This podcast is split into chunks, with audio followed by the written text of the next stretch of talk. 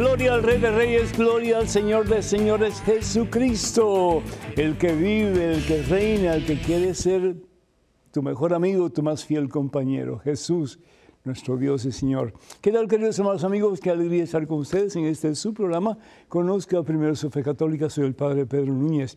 Hoy, como de costumbre, tenemos muchísimas preguntas y respuestas a sus preguntas y doy gracias a Dios por todos y cada uno de ustedes. ¿Por qué? porque ustedes hacen posible este programa con sus preguntas, sus mm, pues, comentarios, sus dudas. Y agradezco mucho desde lo profundo de mi corazón y me uno al equipo de WTN para agradecerles todo lo que ustedes hacen, pues sus oraciones también definitivamente, su apoyo económico también definitivamente, pero más aún sobre todo, además de las oraciones, pues el poder intercambiar ideas y llegar a conclusiones de acuerdo a la sana doctrina de la Iglesia Católica.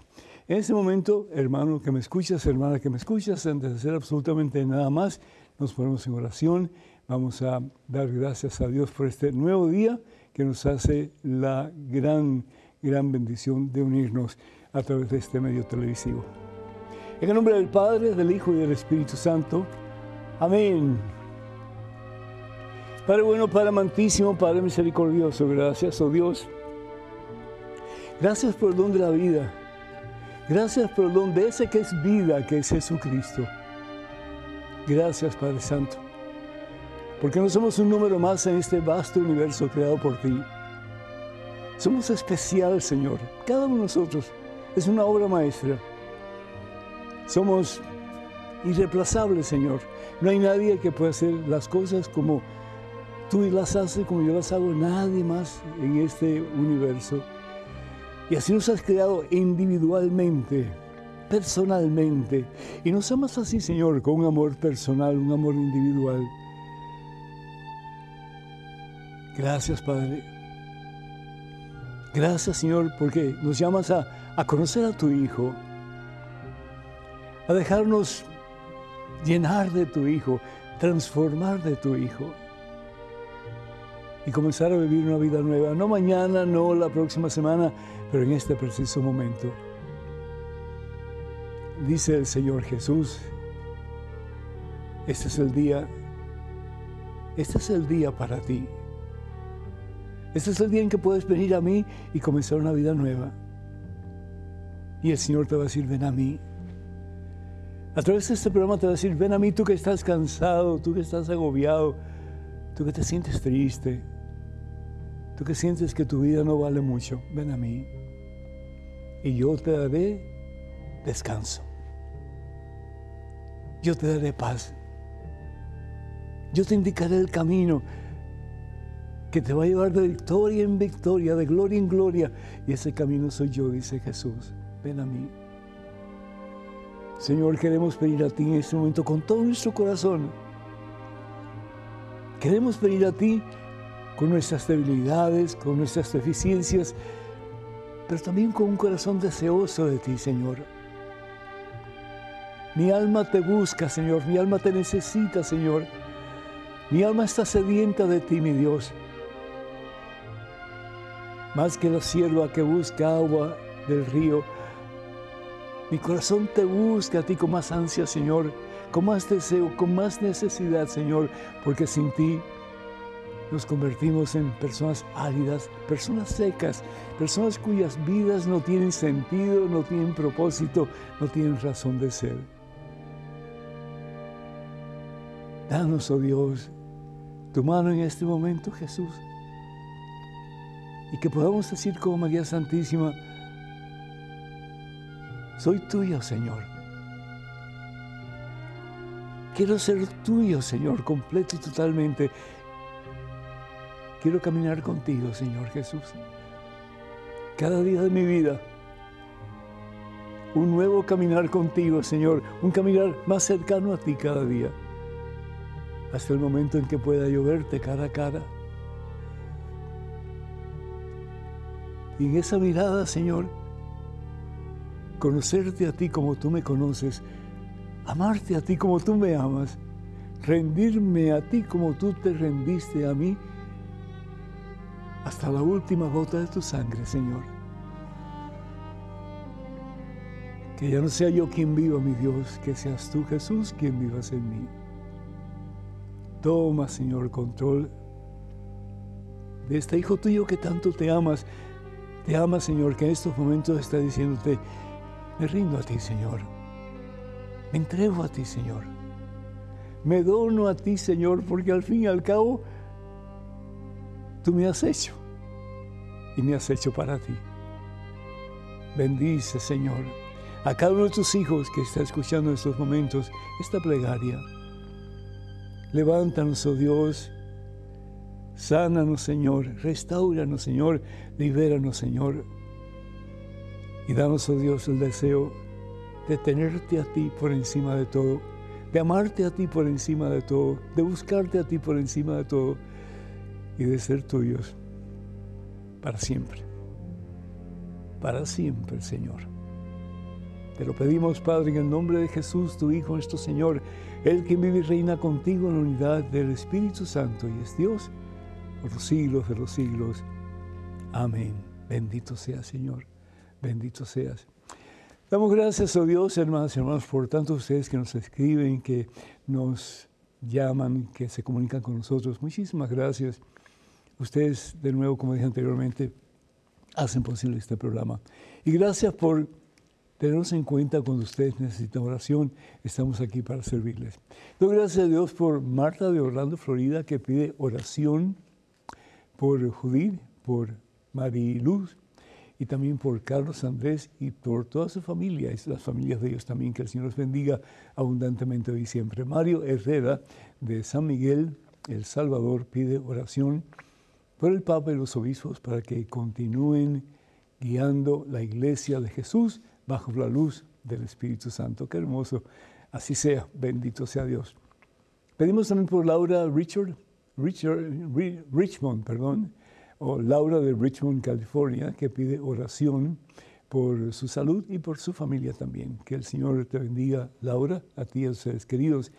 Y Agustín Tecalero, Tecalero, Tecalero, me imagino que es Tecalero, eh, de Puebla, México, pide que Dios bendiga al Padre. Muchísimas gracias, Agustín, y que muchísimas gracias por sus enseñanzas. Muy agradecido, que Dios te bendiga, hermano.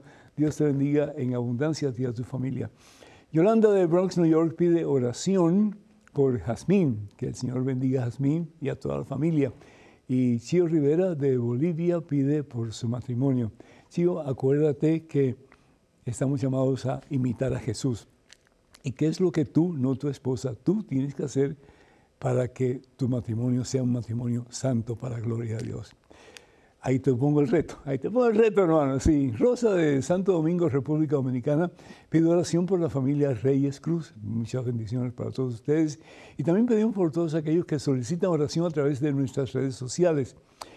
Y recuerden que los únicos medios oficiales de las redes sociales de este servidor, Padre Pedro, son los siguientes. Estamos en Facebook y para comunicarse con nosotros, por favor, vaya a facebook.com diagonal Padre, perdón, facebook.com diagonal P. Pedro Núñez, facebook.com diagonal P. Pedro Núñez. En X, que era Twitter anteriormente, y en YouTube, en YouTube y en Instagram estamos yendo a Padre Pedro Núñez. Padre Pedro Núñez, acuérdense que en inglés no existe la ñ, así que ni modo, nos quedamos con la N. Núñez. Y por favor tengan mucho cuidado de perfiles eh, eh, falsos que piden dinero en nuestro nombre. Eso nunca lo haríamos a través de estos medios que acabo de mencionar. Y si algo quisiera decirte al Señor en ese momento, y para ti particularmente, para ti, para ti, sí, para ti, es, escógeme a mí. Escógeme. Es decir, ¿a quién estás escogiendo tú en estos momentos? ¿Estás escogiendo a Dios o estás escogiendo al mundo? No, pues yo soy buen cristiano, yo voy a misa de vez en cuando, cuando tengo deseos, pero la mayoría del tiempo no tengo deseos. Eh, yo oro, pero ahí de tarde en tarde, mm, yo no mato, yo no robo. Es decir, eso no es el cristiano, nada que ver. Eso es un invento del ser humano para sentirse cómodo y para ser minimalista, es decir, lo menos posible. Dios no quiere que seamos ni cómodos ni minimalistas. Él quiere que tomemos la decisión de ser como Él. Sencillo como eso. Jesús nos dice en el Evangelio según San Lucas, capítulo 6, versículo 40, el discípulo no puede ser, escuchen bien, el discípulo no puede ser diferente al maestro. No puede. Si tenemos el nombre de cristiano, significa como Cristo o discípulo de Cristo. Eso quiere decir que tenemos que tratar con la fuerza y el poder de su Espíritu Santo de ser cada día un poquito más como Cristo como Cristo. Que la gente cuando te vea a ti, me vea a mí, puedan ver un hálito, puedan ver un reflejo, puedan ver presencia de Dios en ti y en mí, a través de tus acciones, a través de tus palabras, a través de tu testimonio vida cristiano, a imitación de ese que es a quien queremos imitar, ese que es nuestra meta y el propósito de nuestra vida, que es Jesús el Señor.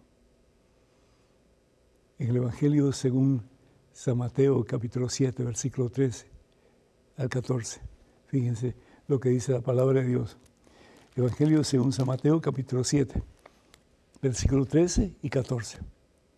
Lo voy a leer un momentito si me permiten, porque creo que vale la pena. Entren por la puerta angosta, porque ancha es la puerta y espacioso el camino que conduce a la ruina. Hermanas y hermanos, la ruina existe. ¿Y qué es la ruina? El infierno. Hoy día se habla muy poco del infierno. Y el infierno es cuando uno, a conciencia, le da la espalda a Dios y opta por hacer lo que hizo el hijo pródigo, que se fue de la casa del padre porque no quería nada que ver con su papá. Así hacemos nosotros. Cuando pecamos, cuando estamos en el mundo sin Dios, cuando hacemos lo que a nosotros nos place hacer, y nos ponemos como nuestros propios dioses y dictamos la cosa que nosotros queremos, le guste o no le guste a Dios, estamos nosotros no solamente dando la espalda a Dios, pero estamos dando el corazón a Satanás. Sencillo como eso. Tenemos que entender esta realidad, hermanos, y la vida es corta.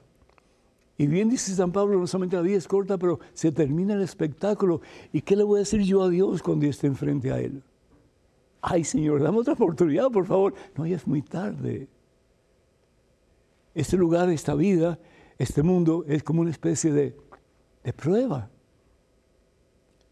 Cuán serios, cuán determinados estamos nosotros en tener a Dios como centro y Señor de nuestra vida, en tener a Jesucristo como lo más importante de nuestra existencia.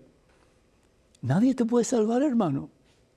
Es decir, entiéndame, nadie, ningún vecino, ningún amigo, ninguna persona llegada a ti te puede salvar. El único que salva es Jesucristo, no hay otro.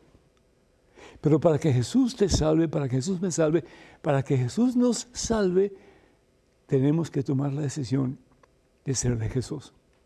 Sencillo como eso. Por eso dice la palabra de Dios, dice el Señor Jesús, entren por la puerta angosta. Es difícil, ser cristiano es difícil. ¿Por qué? Porque tengo que negarme muchas veces a lo que yo quiero hacer. Tengo que dejar de ser yo mi propio Dios.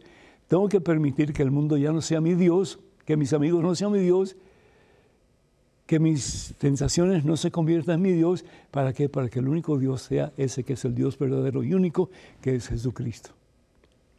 Entonces dice, porque ancha es la puerta y espacioso el camino que conduce a la ruina, y son muchos los que pasan por él. Pero qué angosta es la puerta y qué escabroso el camino. Eh, angosta la puerta y escabroso el camino que conduce a la salvación. Y qué pocos son los que lo encuentran. Eso a mí me toca el corazón, hermano. Yo no sé a ti, pero a mí me toca el corazón. Es decir, qué pocos son los que lo encuentran.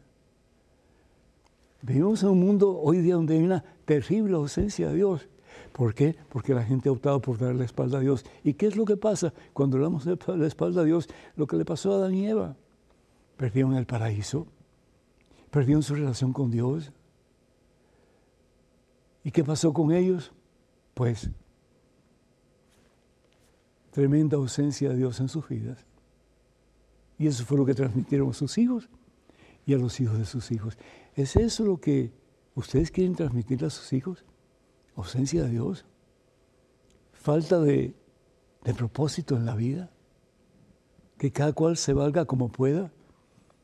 ¿Por qué ustedes creen que hay tantas guerras en el mundo hoy día? ¿Por qué ustedes piensan que hay tantas matanzas, hay tantos crímenes? ¿Por qué ustedes piensan que hay tanta gente que lastima a otra gente, incluso dentro supuestamente de las mejores familias? En que el matrimonio actúa como, como perros y gatos. ¿Y qué es lo que le dan los hijos? Cualquier cosa menos, menos a Dios. ¿Y qué es lo que nos pide el Señor? Pues que aprendamos a poner a Jesucristo como centro Señor de nuestra vida. La palabra de Dios en Apocalipsis capítulo 3, versículo 15 dice, o calientes o fríos. Los tibios los expulso de mi boca.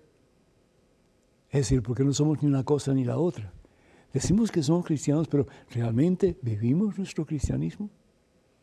Ponemos a Jesucristo de verdad, no solamente como el modelo, no solamente en una estatuita por ahí o un cuadro, no, sino que en el corazón. Y de verdad tratamos de vivir con la fuerza y el poder de su Espíritu Santo según lo que sabemos que Dios quiere para nosotros. Ese es el problema grande de la sociedad hoy día, que hay muchos cristianos, pero muy pocos practican el cristianismo. Entonces, ¿qué es lo que pasa? Que lo que le damos a los hijos es una religión completa y totalmente aguada, inservible. ¿Por qué? Porque se convierte en una religión llena de supersticiones, ¿sí? de teorías falsas y de situaciones en que decimos, bueno, si yo más o menos pues estoy bien, si yo soy bueno, pues eso basta. Es que Dios no quiere que seamos buenos. Lo he dicho y lo seguiré diciendo hasta que me quede sin aire. Dios quiere que tú y yo seamos santos. Y el ser santo es permitirle a Jesús guiar nuestros pasos y hacer de Jesús el Señor, el dueño, el amo y el rey de nuestra vida. Sencillo como eso. Que cuesta claro. Aquí lo dice, ¿verdad? Es la puerta angosta, es el camino estrecho. Pero es que no hay otro camino, hermano, que nos lleve a la salvación. No hay otro camino, hermana, que nos lleve al cielo. No hay otro camino. El único camino es Jesucristo y de ahí no hay otro. Y Él nos enseñó la forma de vivir. La forma de vivir de Jesús no fue nada fácil. ¿Cuántas veces perdonar, Señor? Siete veces, no Pedro, no siete, setenta veces siete, es decir, siempre. Ay, Señor, y si yo pongo una mejilla suficiente, no, tienes que poner la otra. Porque al fin y al cabo lo que hagas por el más pequeño, lo haces por mí. Ay, Señor. Pero no hay una forma más fácil de ser cristiano. Si quieres seguirme, toma tu cruz y ven en pos de mí, dice el Señor. Pero una cosa podemos estar seguros, hermanos y hermanos que Él nunca nos dejará huérfanos.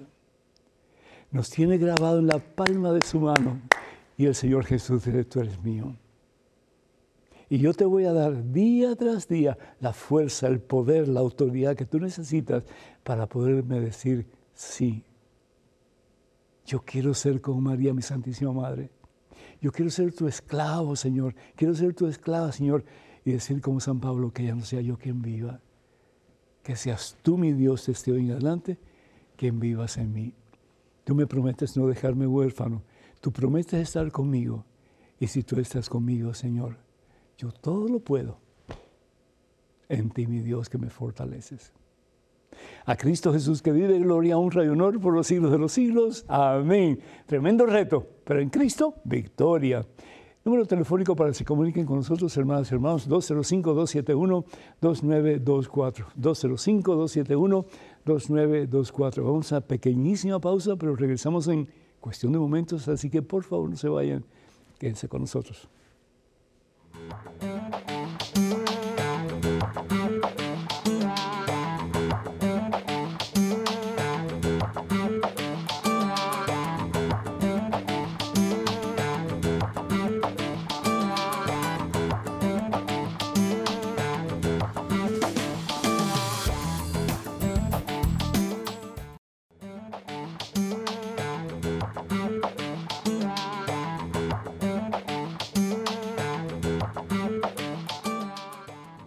Bendito, alabado, exaltado, glorificado sea el nombre que está por encima de todo otro nombre, Jesús, Jesús, Jesús, palabra que significa Dios salva.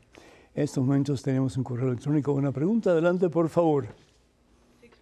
Padre, en Hechos capítulo 1, versículos del 6 al 11, como usted puede ver, dice claramente que Jesús ascendió solo, no con María. Por esa razón quiero que usted me diga en dónde está escrito eso que dijo que Jesús había ascendido con María. Usted debe de saber que María no solo a Jesús tuvo de hijo, tuvo más. Dios lo bendiga siempre, Ronald. Muchísimas gracias, Ronald. Yo estoy de acuerdo contigo. Es decir, la primera parte, la segunda parte no, pero la primera parte en que Jesús asciende al Padre, es decir, Él es Dios. Y aquí dice bien claro en Hechos capítulo 1, versículos del 9 en adelante, dicho esto, Jesús fue arrebatado ante los ojos de sus discípulos y una nube ocultó su vista, la vista de los discípulos. Ellos seguían mirando fijamente al cielo mientras se alejaba. ¿Quién se alejaba? Jesús. Pero de repente vieron a su lado dos hombres vestidos de blanco que le dijeron, amigos galileos, ¿qué hacen ahí mirando al cielo? Ellos le dijeron, eh, es Jesús, ¿dónde está? Y este respondió, o respondieron, ¿verdad? Eh, ustedes lo han visto ir al cielo y ha pues subido a donde a él le corresponde, que es la gloria de Dios. Yo no sé si tú fuiste la persona que escribió o llamó preguntando que por qué yo había dicho que María había subido al cielo con Jesús. Si dije eso, yo estoy completamente erróneo y, bueno, pues eh, hágame una, una, X, ¿no? Porque yo realmente no recuerdo haber dicho eso, a no ser que haya estado fuera de mis cabales en algún momento, pero eh, el único que, que sube al cielo es Jesús. María es asunta al cielo, es decir, María es elevada al cielo por los méritos de la pasión, muerte y resurrección de su Hijo, por él ser Dios y quiere a su mamá a su lado. ¿Y dónde está eso en la Biblia de que María fue asunta al cielo? Pues la lógica nos dice que si en el Evangelio según San Mateo capítulo 17, versículos del 1 al 3, si ah, Moisés y Elías estaban en el monte de la transfiguración, uno a cada lado, y los dos habían sido grandes pecadores. Pecadores, sí. Es decir, le habían dado la espalda a Dios en algunos momentos de su vida. Y María, que fue pura desde su concepción, ¿cómo María no va a estar al lado de Jesús cuando María se convierte en el tabernáculo viviente que alberga a Jesús desde el momento de su concepción? Si alguien debe estar al lado de su Hijo es María Santísima. ¿Por qué? Porque todo lo que tiene el Hijo en su estructura humana, en su naturaleza humana, viene dado a él de su propia madre, la Santísima Virgen María. El hecho de que María tuvo otros hijos, eso no es bíblico para nada. ¿sí? Eh, los hermanos de Jesús son hijos de otras Marías, de, parentesca, tal vez de, primos o algo así, pero María, si, si se hablara de que María tuvo otros hijos, no solamente se diría que Jesús, hijo de María, pero se diría, mm, no sé quién, eh, Juan, hijo de María, y eso no está en la Biblia. Lo que dice más bien la Biblia es, si vamos a los, los recuentos de la de la Santa Palabra de Dios. vamos a ir, vamos a ir entonces a el Evangelio según San Juan, en el capítulo 19. Sí, aquí claramente vamos a ver, primero que todo, el versículo, el versículo 17.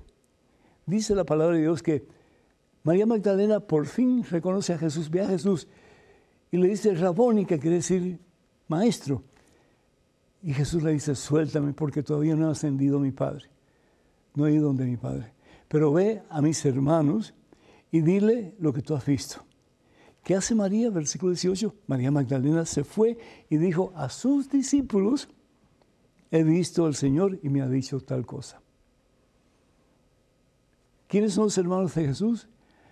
Aquellos que tratamos de hacer la voluntad de Dios.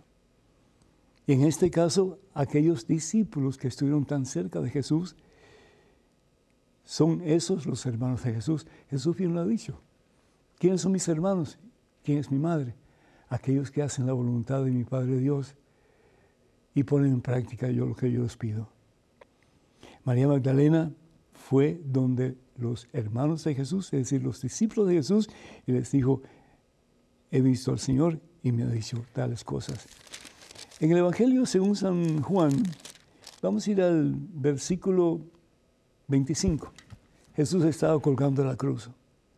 Y nos dice la palabra de Dios que en un momento Jesús mira a su madre y Jesús mira a su discípulo amado, que es Juan. Y le dice a su madre, mujer, ahí tienes a tu hijo. Esto a mí me parte el corazón. Es decir, ¿por qué hablar así de María, de que tuvo otros hijos, cuando la vida de María, los ojos de María, el ser de María, estaban fijos no en ningún hombre, pero en Dios, y solo en Dios? María era de Dios y para Dios, por eso María podía decir, he aquí la esclava del Señor. El esclavo en el tiempo de Jesús no tenía voluntad propia. La voluntad del esclavo era la voluntad de su amo. El amo le decía, ve allá y tenía que ir allá. Ven acá y tenía que venir acá. En cualquier momento del día o de la noche. ¿Por qué? Porque el esclavo tenía solamente la voluntad de su amo. Y esa era María.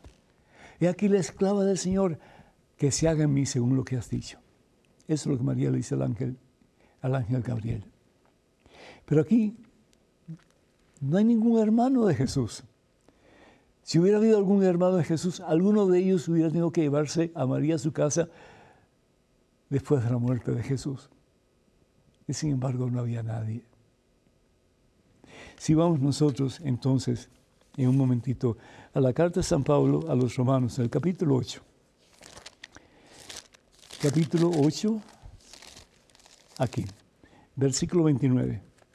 Dice San Pablo en esta carta a los que de antemano conoció, ¿y quién de antemano conoció? Jesús, a todos nosotros, que somos parte de la nueva creación, de la nueva Jerusalén, de la iglesia. También los predestinó a ser imagen y semejanza de su Hijo. ¿Quién, quién predestinó?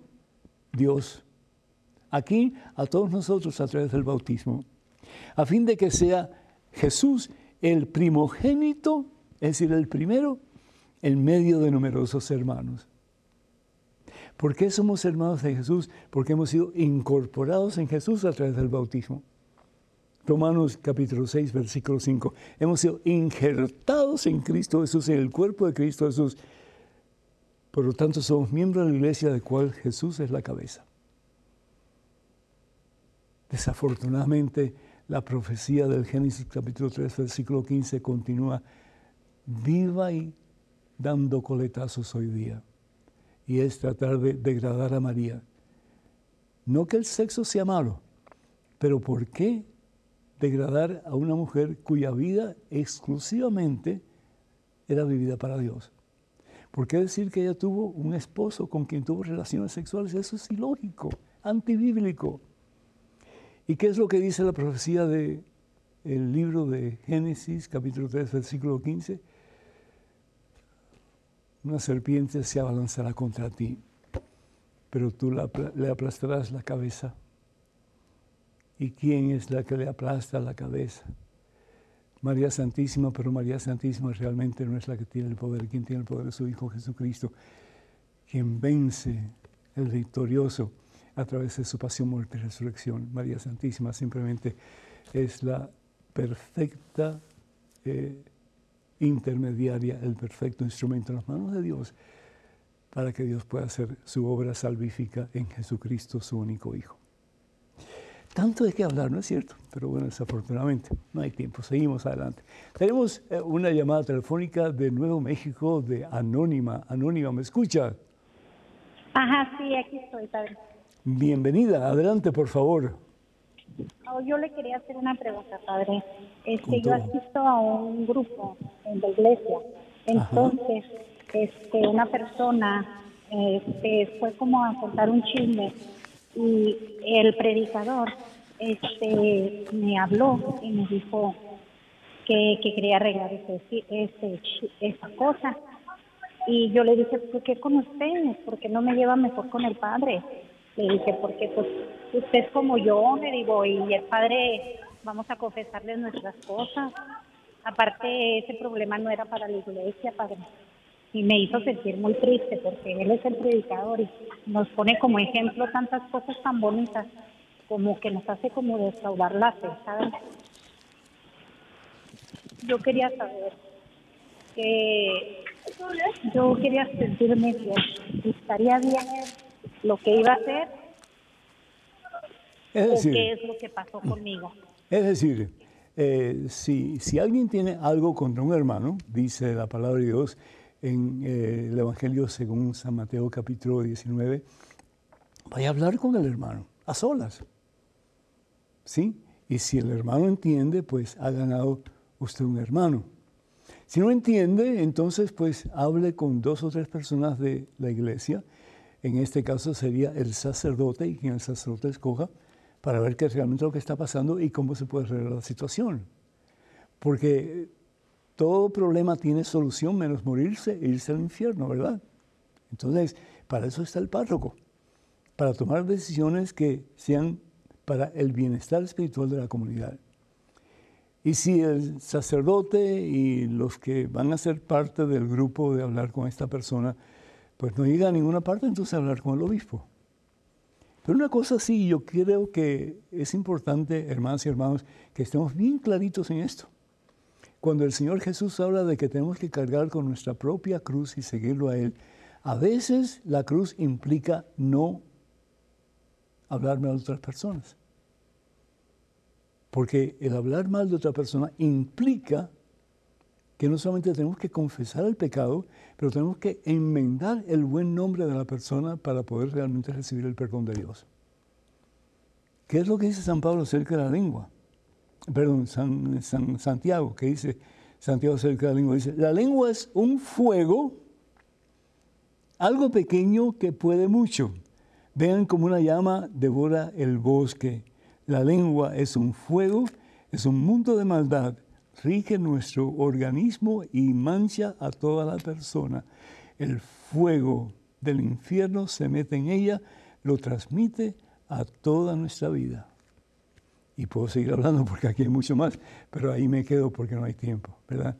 Pero no, si vas a hablar, habla cosas buenas, positivas, y si hay algo malo que hay que enmendar, habla con la persona adecuada y si esa persona puede llegar a un acuerdo con la situación, bendito sea Dios. Si no, pues hay que seguir hasta llegar a la persona que tiene ya la última palabra, que sería el obispo.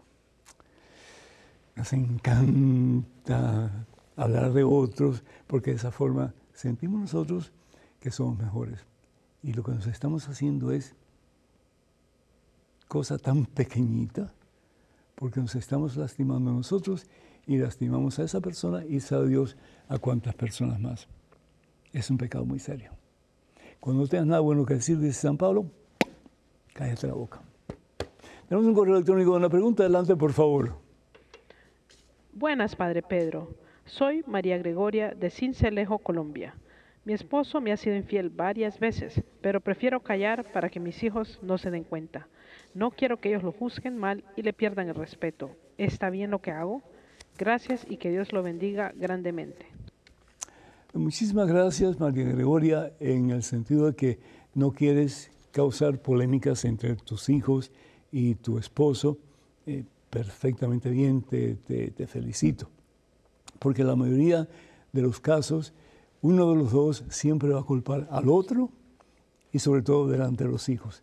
Y eso causa grandes sufrimientos a los muchachos y muchachas, a los hijos, ¿sí? Pero por otra parte, cuidado, porque puedes eh, quedarte en una comodidad de, bueno, pues no, no puedo hacer nada y así se va a quedar todo. Y dicen que tanta culpa tiene el que mata la vaca como el que la aguanta la pata, ¿no es cierto? entonces ahí tampoco está lo que Dios quiere. Dios quiere que cargues tu cruz. ¿Y qué significa, María Gregoria, cargar tu cruz?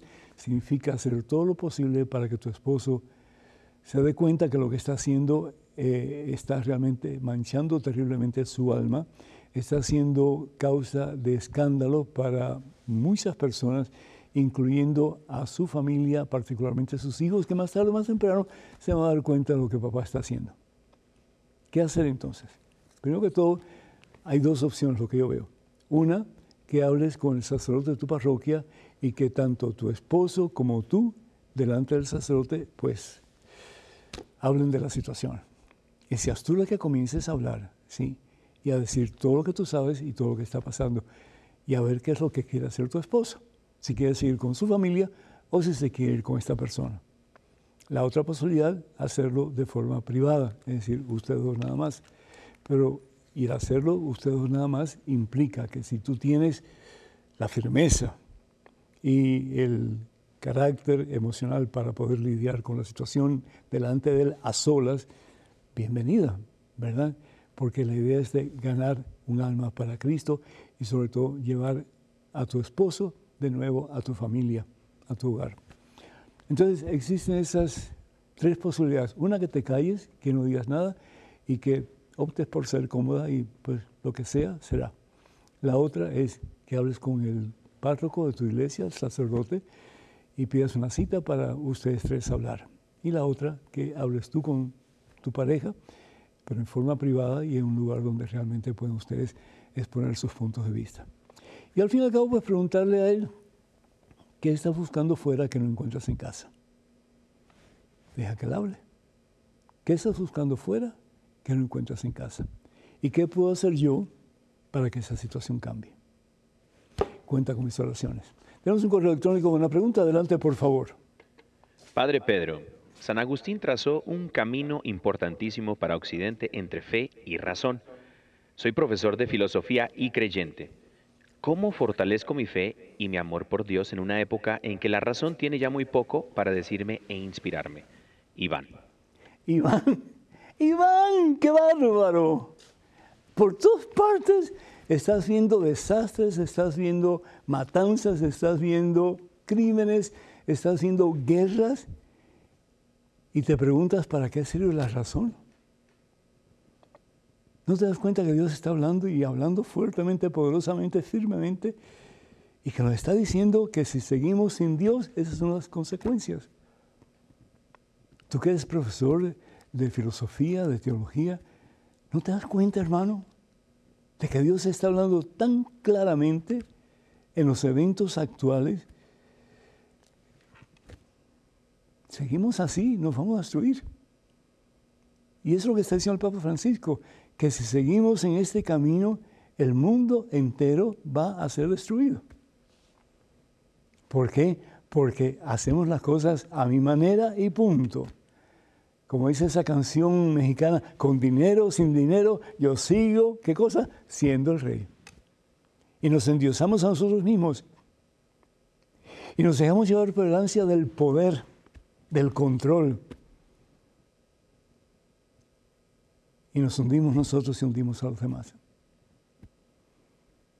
Todos estos miles de personas que han muerto en estas guerras últimas, tanto en Ucrania como en Israel, en, en Palestina, es decir, ¿qué va a pasar con Corea del Norte? Cualquiera puede apretar un botón y ahí nos vamos todos. ¿Qué va a pasar con Rusia? ¿Qué va a pasar con China? ¿Qué va a pasar con nuestros países de América Latina? Que aunque pequeños, seguimos dándole el voto a personas incapaces de hacer que nuestros pueblos puedan vivir en paz y que tengan realmente lo necesario para su existencia. Y seguimos con los problemas y las tensiones entre unos que tienen más, otros que tienen menos, y una discrepancia terrible en medio de yo soy cristiano. ¿Dónde está el cristianismo? ¿Dónde está Dios? ¿Tú no ves esa realidad, Iván? Dios está hablando fuertemente. En el Evangelio según San Mateo, en el capítulo 16, a ver si vamos aquí rápidamente. En el capítulo 16, a ver si encuentro lo que estoy buscando. Jesús nos invita a escoger el camino de Él. Sí, porque si escogemos cualquier otro camino, vamos a no solamente destruirnos a nosotros mismos, pero vamos a destruir a los que vienen detrás de nosotros. Mm. Dice la palabra de Dios que Jesús promete nunca dejarnos huérfanos, que promete quedarse con nosotros siempre. Pero si nosotros no queremos y le damos una espalda a Dios, por mucho que Dios trate, quiera, busque oportunidades para hacernos cambiar, no va a haber fe en este mundo. Ni va a haber paz jamás. Porque la paz viene de Dios. Porque Dios es paz. Qué triste. Qué triste, Iván, que no comprendamos que la razón por la cual el mundo está como está es porque Jesucristo no está en el centro ni de nuestras vidas, ni de nuestra sociedad tampoco. ¿Qué vamos a hacer? Depende de cada uno de nosotros. Yo por mi parte voy a seguir predicando. Como dice San Pablo, a tiempo y a destiempo. ¿Sí? ¿Por qué? Porque vendrán tiempos difíciles. Y hermano, esos tiempos difíciles los tenemos encima. Cuenta con mis oraciones.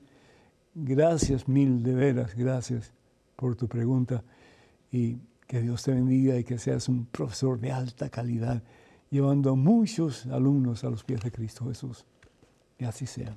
Tenemos una llamada telefónica anónima de Morgan Hill, California. Adelante, por favor. Sí, uh, padrecito, soy, no puedo decir mi nombre. No, le entiendo, no le entiendo, no entiendo bien lo que dice, perdón. Sí, disculpe, es que no puedo decirle mi nombre. No, no comprendo, pero, pero, pero que, que, que, yo pueda entender lo que usted va a decir. No, no diga su nombre, no. Sí. Oh, está bien. Es que sabe que, que um, tenemos como unos cuatro o cinco meses que a mi hija y a mí se nos ha dado por meternos, eh, tenemos espíritus malignos que nos están afectando mucho, nos molestan pues. Sí, claro, y, claro. Y, y, hemos orado mucho, he puesto agua bendita, oración, todo lo que me han dicho, y nomás parece como si fuera un, no creo, nomás llama, parece, porque nada hace. Y yo siento cuando si quiero subir a mi cama, estoy sentada en, en pues en la silla, y está horriendo por abajo de la silla. Y yo, bueno, ¿por dónde? Anónima, le puedo hacer una pregunta, si me permite. Sí, sí, claro ¿Usted, ha estado, ¿Usted ha estado involucrada en, alguna, en algún momento de su vida con lo oculto, con um, Oh, no. adivinanzas, eh, superstición de algún tipo, brujería, um, no sé, lectura del horóscopo, eh, el juego de la Ouija, alguna cosa así? ¿Ha estado usted alguna vez involucrada con algo de eso? Yo tengo mucho temor de eso. ¿Perdón? Tengo mucho temor de eso. Yo, yo no Ya, por y, eso. us- y usted se confesó de eso. Ah, no, no me confesaba. Pues mire, yo le aconsejo, pues, usted quiere una limpia de verdad, confiésese, ¿sí? Usted quiere de verdad recibir la fuerza de Dios, el perdón de Dios, la misericordia de Dios, la vida nueva en Jesucristo, confiésese, haga una buena confesión, usted y su hija, los dos, ¿sí? Y paren ya de, de creer en esas cosas. Mire, eh, una de las artimañas básicas de Satanás es quitarle usted la paz porque la paz al fin y al cabo es un don de Dios. Jesucristo es paz y Jesús dice, mi paz te dejo, mi paz te doy. No como la paz que da el mundo, que está basada en placeres, en cosas que nos destruyen más todavía, sino que la paz verdadera, el sentirnos que estamos en las manos santas y poderosas de Dios y que no hay nada ni nadie que nos pueda apartar de Él. Dice la palabra de Dios en 1 Juan capítulo 4, que el que está dentro de ti es mucho más fuerte que el que está fuera. El que está dentro de ti es Jesucristo. A través de tu bautismo, tú fuiste consagrada, tú fuiste ungida, tú fuiste injertada en Cristo Jesús para vivir en victoria, no para vivir derrotada, sin esperanza, sin fuerzas. ¿sí? Porque el que está dentro de ti es mucho más poderoso que el que está afuera. El que está afuera es Satanás. Y lo que Satanás quiere es quitarte la paz. No se lo permitas. De nuevo, consejo. Tú y tu hija vayan a la iglesia, hagan una buena confesión, voten todo eso que tienen por dentro que no es de Dios y reciban la absolución sacramental, es decir, el poder de Dios que te dice, yo te perdono, hija mía, bendito sea Dios, comenzarás una vida nueva y ya no tendrás que tener miedo a nada de eso. Cuando yo estaba en la última iglesia donde yo ejercí como pastor, yo recuerdo que habían varias iglesias satánicas alrededor, ¿sí? Y a mí me, me escribían y me dejaban mensajes en, el teléfono. Le vamos a abrir la barriga, le vamos a sacar los intestinos, qué sé yo cuántas cosas, le vamos a, a maldecir. Mira, ¿sabes una cosa que fue lo que yo hice?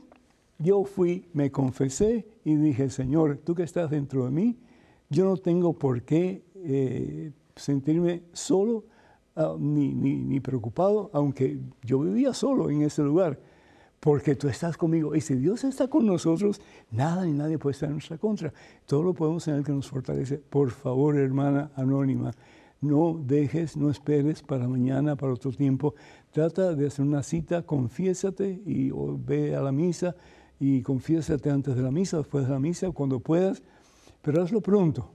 Y vas a ver cómo vas a tener la fuerza de Dios, el poder de Dios para decir no a Satanás, cerrar la puerta que la tenías abierta por un tiempo y comenzar una vida nueva. Y el mejor regalo que le puedes dar a tu hija es que ella haga lo mismo y que ustedes dos comiencen a vivir una vida en santidad, una vida en paz, una vida en la presencia de ese que te ha amado tanto que abrió sus brazos en una cruz para darte vida y salvación eterna y su nombre es Jesucristo. Que Dios te bendiga y muchísimas gracias por tu intervención. Te agradezco mucho y cuenta con mis oraciones. En estos momentos tenemos un correo electrónico listo. Adelante con la pregunta, por favor. Padre Pedro, ¿qué diferencia hay entre un alma del purgatorio y un alma errante? Muchas gracias, saludos y que Dios lo bendiga. Daniela. Daniela, el alma errante es puro cuento. Es puro cuento. ¿sí?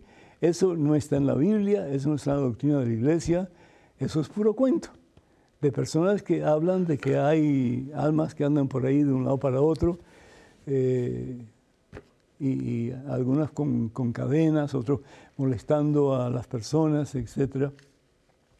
Eso no existe. Cuando hablamos de un alma, y no estamos hablando de los ángeles caídos que están en el infierno y que se hacen daño y lastiman y oprimen, etc. Pero estamos hablando de las almas, es decir, creadas a imagen y semejanza de Dios que tenemos todos nosotros seres humanos. Un alma, cuando muere la persona, va pues, ante Dios, ¿verdad? Y esa persona, yo creo, es mi teoría personal y no es la enseñanza de la iglesia, que en ese momento los dos juicios ocurren para la persona. ¿Por qué? Porque en Dios no hay tiempo, ni futuro ni pasado. Dios es el eterno presente. Y el momento en que tú vas ante la presencia de Dios es el momento del juicio final. Los dos juicios, el juicio personal y el juicio universal. Evangelio según San Mateo capítulo 25, versículo 40 en adelante. Y es ahí donde el Señor pues va a decir o al purgatorio, o al infierno, o al cielo no hay más nada. Entonces, este cuento de almas errantes es antibíblico, no tiene lógica en la doctrina cristiana y por lo tanto, pues, para nosotros, los que creemos, no existe. No existe. Existe el purgatorio, definitivamente, que es un proceso de purificación a través del cual el alma se purifica para poder entrar en la presencia de Dios. Pero almas errantes, Dios no permitiría eso porque sería como que ir en contra de la voluntad del amor de Dios, que es lo que quiere es el bienestar absoluto y total para ti, para mí y para todos sus hijos. Creo que tenemos una pregunta, un correo electrónico, o no, ya no hay correo electrónico. Ya está acabando el programa, qué bárbaro, qué rápido. Hermanos y hermanos, el sábado 9 de diciembre, con el favor de Dios, estaré en Sunrise, Florida, en la iglesia Saint Bernard, con la renovación carismática católica de, Miami. Eh, para más información, por favor, comuníquense al número telefónico 305-631-1007. Repito, 305, ese es el área, 631-1007. Vamos a tener un retiro del viento ese día que va a estar muy, pero muy, pero muy lleno de la presencia de Dios. Así que no deje de asistir. Si usted puede, si no, pues por favor, rece por nosotros para que Dios nos utilice con poder. También quiero recordarles que vamos a tener ya muy pronto, el tiempo pasa demasiado rápido, ¿verdad? Próximo año vamos a tener un peregrinaje a santuarios marianos de Europa. Vamos a estar en Portugal, en Francia y en España, del 22 de abril hasta el 3 de mayo de 2024, por cierto, sí. Para más información, por favor, comuníquense con la señora Maciel Carrasco en Mm, a ver, Canterbury Pilgrimages, Canterbury Pilgrimages, el celular de ella es el 347, ese es el área 347, número telefónico 463-3998. Repito, 347-463-3998. Va a ser un viaje estupendo, maravilloso. Hemos trabajado bastante en la sincronización de este peregrinaje y estoy seguro que va a ser de sumo agrado para todas las personas que van a asistir. También quiero recordarles que tenemos varios libros en español en el catálogo religioso de WTN. Están los libros de nuestra queridísima Madre Angélica, traducidos al español. Así que no dejen de pues, averiguar sobre estos libros y, si es posible, pues de adquirirlos aquellos que les interese a ustedes. Y también pues decirle que yo tengo varios libros en el catálogo religioso de WTN. Está el libro Conozca más su fe católica, que responde a unas 100 preguntas sobre la fe y creo que les va a ayudar muchísimo en su crecimiento espiritual. Tenemos también este otro libro que se titula Promesas Bíblicas para tiempos difíciles y finalmente este libro 150 historias que cambiarán tu vida. Un pasaje bíblico, eh, una meditación y pues una enseñanza que estoy seguro les va a ayudar en su crecimiento espiritual. Para ordenar estos libros o cualquier otro material, por favor vayan al catálogo religioso de WTN, número telefónico 205-795-5814. Repito, 205-795-5814. También pues ah, quiero invitarles para que ustedes nos mantengan en sus oraciones, por favor. Y también pues invitarles para que nos escriban. Nuestra dirección con sus preguntas, comentarios, etcétera, es padrepedro arroba ewtn.com. Padre Pedro arroba ewtn.com. Así que me encantaría recibir pues correspondencia a ustedes y pues con la seguridad de que tan pronto sea posible daremos a conocer sus preguntas, ya que a veces son un poquito bastante, pero benditos a Dios, es lo que queremos. Recuerden, hermanas y hermanos, que este ministerio necesita a todos y cada uno de ustedes para poder seguir llevando al mundo la palabra de Dios, así que no dejen de apoyarnos económicamente cuando así puedan ustedes. Que el Señor les bendiga abundancia, que sigan creciendo, sigamos creciendo en estatura y en estatura espiritual ante Dios y ante los seres humanos y recuerden, si Dios contigo, nada ni nadie puede estar en tu contra. El Señor está contigo a medida que tú lo invitas a su corazón y dejas que Él sea el Señor y dueño de tu existencia. Que el Señor bendiga hoy siempre, en el nombre del Padre, del Hijo, del Espíritu Santo. Amén. Hermanos y hermanos, vayan con Dios. Dios siempre, siempre, siempre, siempre, siempre irá con ustedes. Que pasen un día muy feliz y hasta la próxima, Dios mediante.